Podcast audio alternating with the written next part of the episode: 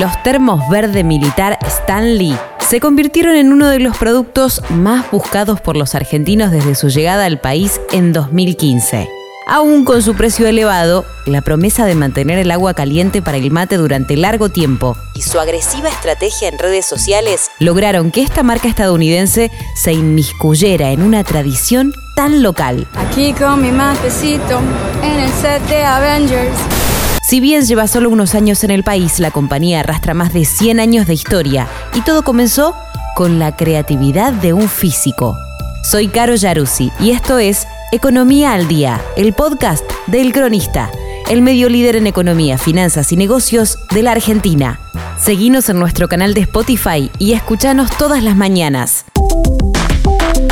William Stanley ya era conocido en su época por contar con más de 100 patentes de inventos y haber contribuido al desarrollo de la corriente alterna en 1886. Había perfeccionado un transformador que permitió grandes avances en esta materia. ¿Qué pasó con el cruel Stanley? Este ingeniero, autodidacta, le vendió varias de sus patentes a General Electric y la firma lo contrató para que le diera soporte desde su laboratorio.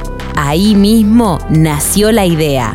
En 1913, mientras reflexionaba sobre las posibles maneras de aislar una cocina eléctrica para General Electric, descubrió un método de soldado que podía cambiar por completo un producto ya existente.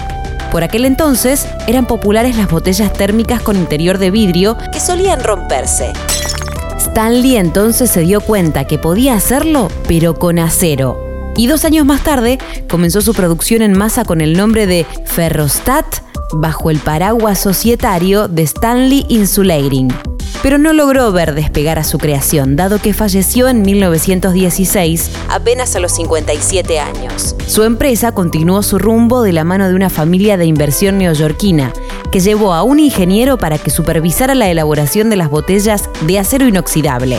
En 1921 la marca pasó a manos de Landers, Frary Clark, que mudó su producción a Connecticut para incorporarla a su línea de productos para el hogar.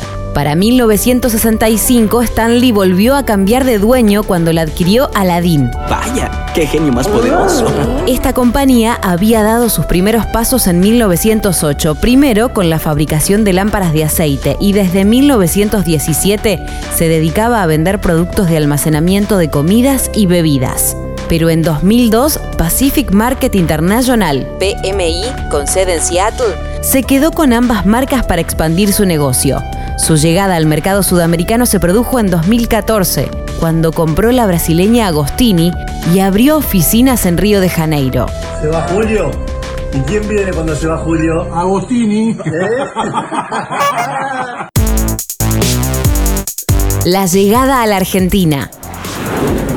La marca ya era popular en Estados Unidos, principalmente entre los amantes de la naturaleza y los campamentos, y era utilizada para transportar bebidas y café durante estos viajes. El proyecto en Argentina nació en 2012, de la mano de la empresa importadora y representante de marcas internacionales, Parallel.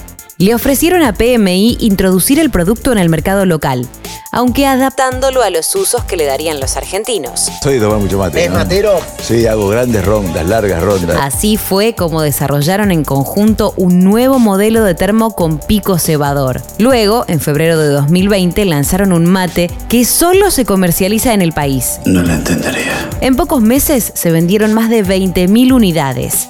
Para posicionar a la marca recurrieron a una estrategia basada en una presencia fuerte en redes sociales, acciones en eventos como la Rural y campañas con embajadores que le dieran visibilidad al termo verde.